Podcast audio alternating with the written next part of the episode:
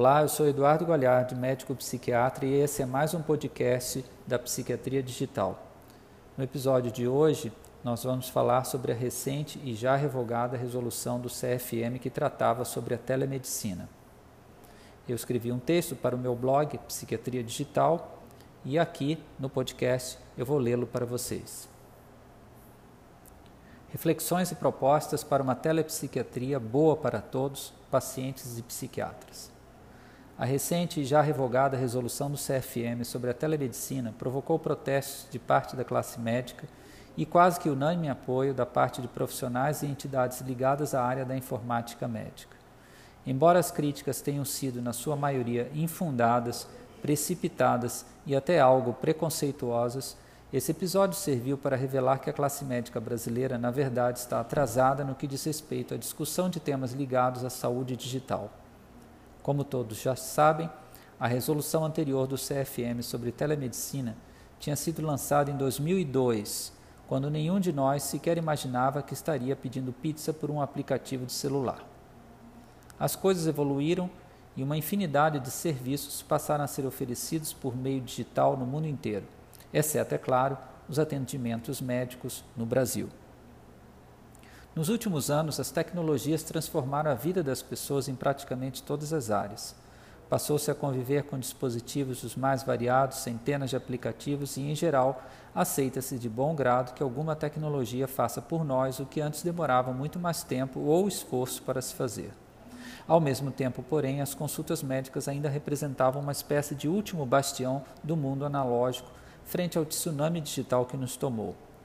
Muito embora a medicina esteja cercada de avanços tecnológicos e alguns serviços esbanjem recursos high-tech, a imensa maioria das clínicas, consultórios e hospitais onde o cidadão comum busca atendimento segue sendo um espaço relativamente impermeável a essa torrente digital.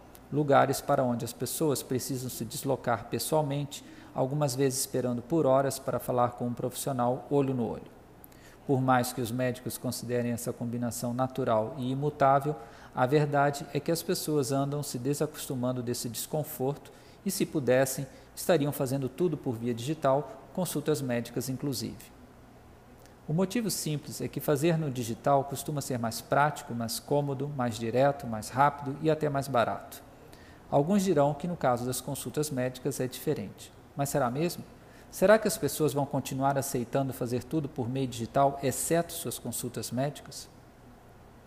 Embora a resolução já tenha sido revogada e aguarde-se para não se sabe quando uma nova edição tratando do tema, não deixa de ser interessante aproveitar a polêmica para refletir sobre o entendimento da classe médica que emergiu sobre um assunto tão atual, a transformação digital de nossa vida cotidiana, porque é disso que se trata. A psiquiatria em tempos digitais. Como o tema telemedicina é muito amplo, escolhi me deter apenas sobre a telepsiquiatria e mais especialmente sobre as teleconsultas psiquiátricas, como elas ficariam caso a resolução fosse implementada e que ajustes nela poderiam ser feitos de modo a torná-la, como digo no título, boa para todos, pacientes e psiquiatras. Com a resolução revogada, este é o momento, ao meu ver, para cada especialidade fazer as suas considerações definindo como um importante recurso da telemedicina poderia contribuir ou não para sua área. Neste artigo é o que procuro fazer na condição de psiquiatra especialista em informática em saúde, obviamente interessado que minha especialidade possa usar amplamente os recursos da telemedicina. Uma nova resolução, espera-se, deve surgir dessas e de outras considerações feitas por médicos e entidades, sintonizando nosso sistema de saúde com os avanços tecnológicos. Não sabemos quando uma nova resolução será entregue, mas podemos imaginar que alguns pontos da anterior reapareçam numa próxima. Esses pontos provavelmente serão aqueles que o CFM e a classe médica, quase que como um todo, parecem entender como cláusulas pétreas relativas, por exemplo, à preservação da relação médico-paciente. Por outro lado, infelizmente, se esse mesmo entendimento não for relativizado e contextualizado com os valores e práticas da sociedade atual, é de se esperar que isso venha a colocar alguns obstáculos à prática da telemedicina. Em outras palavras, a medicina brasileira vai precisar compreender a dimensão das transformações sociais e culturais em curso e se situar frente a isso, necessariamente revendo inclusive temas éticos tidos até então como imutáveis.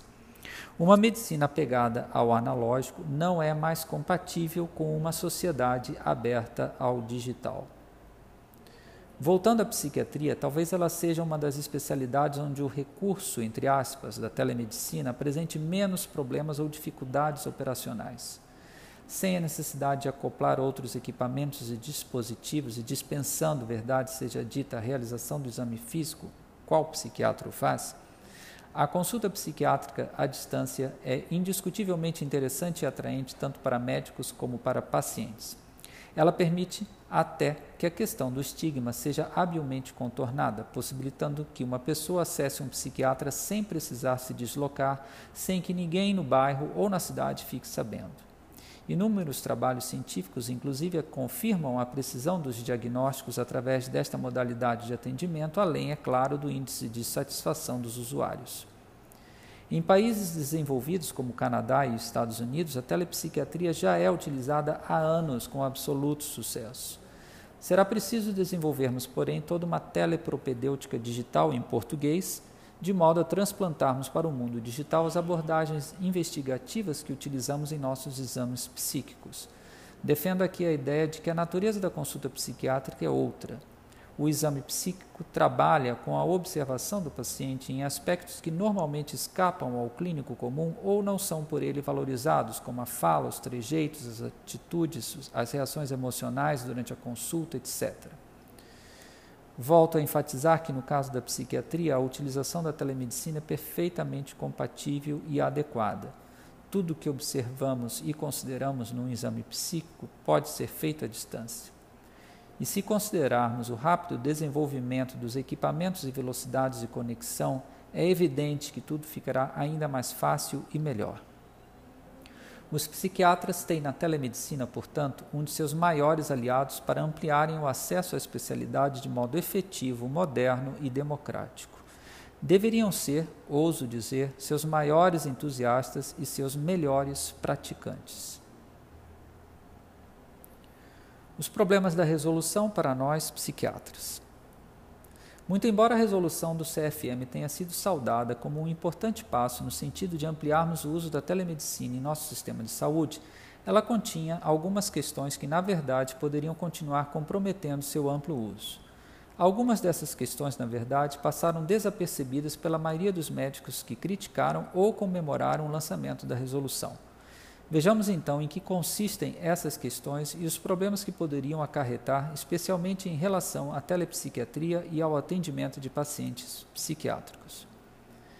Para a análise, optei por extrair trechos da nota divulgada pelo CFM, onde o relator da resolução expõe seus principais pontos, um texto mais revelador do que o da própria. Selecionei apenas os tópicos que trazem, de forma manifesta ou oculta, concepções que repercutiriam na realização de teleconsultas psiquiátricas. A questão do sigilo e da gravação de imagens. Diz o texto: para assegurar o respeito ao sigilo médico, por exemplo, um princípio ético fundamental na relação com os pacientes, todos os atendimentos devem ser gravados e guardados com envio de um relatório ao paciente.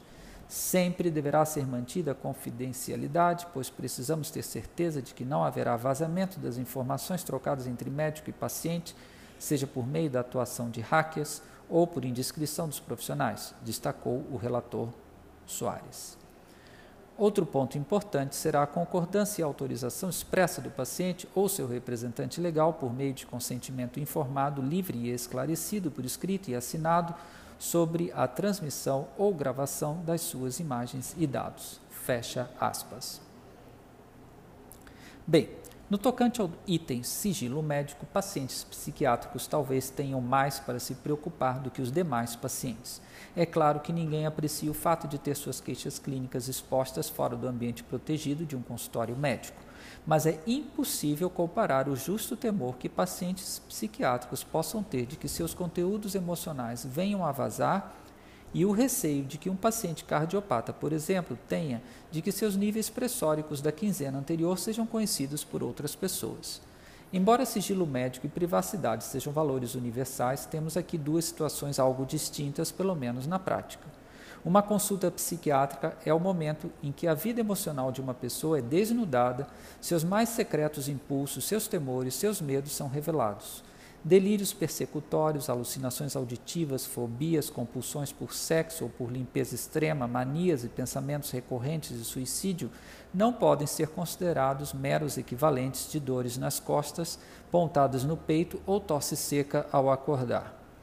A simples ameaça de que tais conteúdos psíquicos possam ser vazados é apavorante para qualquer paciente e preocupante, muito preocupante para qualquer psiquiatra. E o que isso tem a ver com a telemedicina? Tudo. Um paciente psiquiátrico pode muito bem concordar em realizar uma teleconsulta transmitindo sua imagem para o especialista que se encontra na outra ponta. Até aí tudo bem. Mas esse mesmo paciente, ao ser informado que toda a consulta será gravada e ficará guardada, pode perfeitamente se recusar a realizar a teleconsulta. Eu pergunto: qual paciente com algum transtorno mental concordará com isso? Que garantias poderemos dar às pessoas de que suas revelações íntimas não serão conhecidas por outros que tenham acesso ao vídeo gravado? A consequência é que, na psiquiatria, a teleconsulta simplesmente pode ficar inviável pela exigência de que a mesma seja gravada. A resolução estabelece que um relatório da teleconsulta deverá ser encaminhado ao paciente. Correto. Mas qual o sentido de se gravar e arquivar o vídeo da teleconsulta, onde a exposição do paciente será ainda mais evidente? Em nome do quê? A questão da presença nas consultas. Abre aspas. A primeira consulta deve ser presencial, mas no caso de comunidades geograficamente remotas, como florestas e plataformas de petróleo, pode ser virtual, desde que o paciente seja acompanhado por um profissional de saúde. Nos atendimentos por longo tempo ou de doenças crônicas, é recomendada a realização de consulta presencial em intervalos não superiores a 120 dias. Fecha aspas. O que é estar presente numa consulta no século XXI? Já no século XVII, pacientes se faziam presentes, entre aspas, para seus médicos através de cartas, e isso era aceito sem maiores problemas. Recebiam orientações à distância, discutiam seus sintomas e prognósticos, tudo por carta. A simples exigência de uma primeira consulta presencial, espécie de cláusula pétrea do cânone médico, é na verdade um sinal de que o CFM, muito provavelmente quase toda a classe médica, ainda tem dificuldades para repensar a consulta médica nestes tempos digitais. Dificuldade para entender, inclusive, que na telemedicina o encontro se dá assim, só que no ciberespaço. Essa citada exigência, ainda que em parte compreensível para várias especialidades médicas, não se sustenta para a psiquiatria, onde, mesmo que uma consulta presencial seja feita, não há nada que ali ocorra que também não possa ocorrer numa teleconsulta. Já é reconhecido que a imensa maioria dos psiquiatras, salvo raríssimas exceções e, sobretudo, em ambiente acadêmico, não realiza o exame físico. É, portanto, perfeitamente possível que, ao menos para a psiquiatria, a teleconsulta se dê desde a primeira consulta, sem nenhuma necessidade de um encontro presencial prévio. Em último caso, haveria ainda a possibilidade de uma próxima resolução do CFM tratar as teleconsultas psiquiátricas como estavam sendo tratadas as teleconsultas para áreas geograficamente remotas, entre aspas, ou seja, permitindo-se uma primeira consulta não presencial desde que sob acompanhamento de um profissional de saúde na outra ponta. Esse arranjo poderia ser utilizado sem maiores problemas por pacientes do SUS, que poderiam procurar uma unidade de saúde para realizarem uma teleconsulta com o psiquiatra.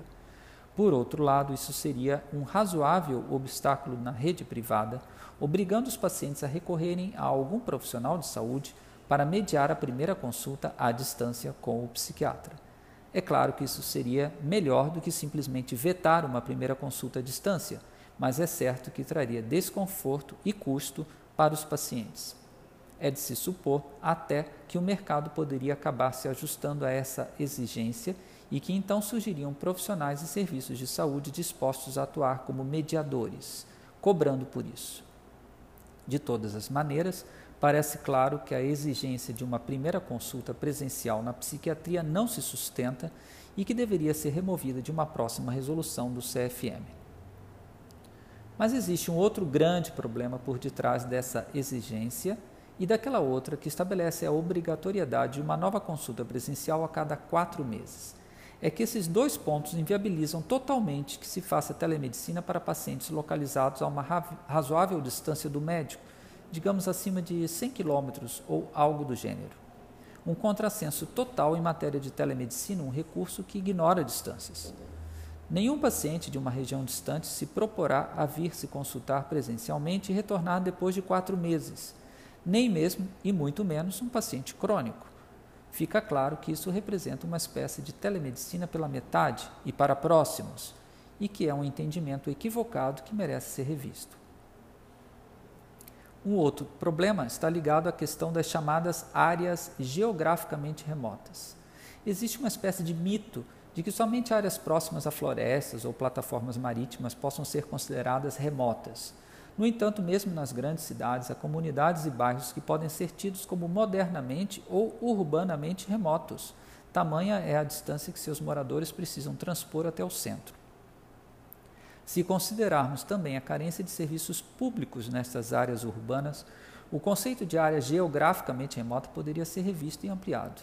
Além disso, nos interiores de vários estados, mesmo de regiões desenvolvidas, Existem muitas localidades que, embora não estejam a centenas de quilômetros de distância, estão localizadas em áreas de tão difícil acesso por estradas de terra, intransitáveis em períodos de chuva, exigindo de seus moradores sacrifícios absurdos para terem acesso a serviços básicos, como consultas médicas.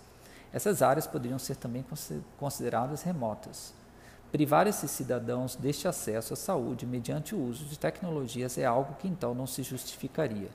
Melhor seria que cada Conselho Regional de Medicina pudesse então delimitar as áreas desassistidas, seja pelo acesso difícil, seja pela distância, contemplando essas regiões com o atendimento à distância, relativizando então o conceito de remoto. A questão de quando começa a relação médico-paciente. Na exposição de motivos da resolução, o conselheiro relator, senhor Aldemiro Humberto Soares, assim discorre sobre o início da relação médico-paciente. A relação entre médico e paciente é complexa e baseia-se na compreensão mútua da responsabilidade compartilhada pelos cuidados com a saúde do paciente. A Federation of State Medical Boards dos Estados Unidos reconhece que, embora possa ser difícil, em algumas circunstâncias, definir com precisão o início da relação médico-paciente, particularmente quando o médico e o paciente estão em locais distintos, ela tende a começar quando um indivíduo com uma questão relacionada à saúde procura um médico que possa prestar assistência. O relacionamento será claramente estabelecido quando o médico concordar em realizar o diagnóstico e tratamento do paciente e o paciente concordar em ser tratado. Fecha aspas. É compreensível que o senhor relator tenha tido todo o cuidado do mundo ao usar essas palavras. Tende a começar. Mas qual é o problema de uma pessoa procurar um médico pela internet para lhe prestar algum tipo de assistência? Esse não seria um começo aceitável? Se o relacionamento será claramente estabelecido quando o médico concordar em realizar o diagnóstico e tratamento do paciente e o paciente concordar em ser tratado, e isso ocorrer por meios digitais, onde está o problema? Noutros termos, a relação médico-paciente nos dias atuais também começa no ciberespaço e pode seguir apenas nele ou mesclar momentos presenciais com outros digitais. Isso porque o futuro da medicina será muito provavelmente a oferta híbrida de serviços e atenção. Este foi então o post publicado em meu blog Psiquiatria Digital, dando uma contribuição para as discussões, necessárias discussões, e até esse momento quase que inexistentes discussões sobre a recentemente revogada resolução do CFM sobre a telemedicina. Minha contribuição foi no sentido de discutirmos na psiquiatria como a telemedicina poderia ou deveria ser utilizada. Espero que tenham gostado. Agradeço pelo feedback. Muito obrigado. Até um próximo episódio.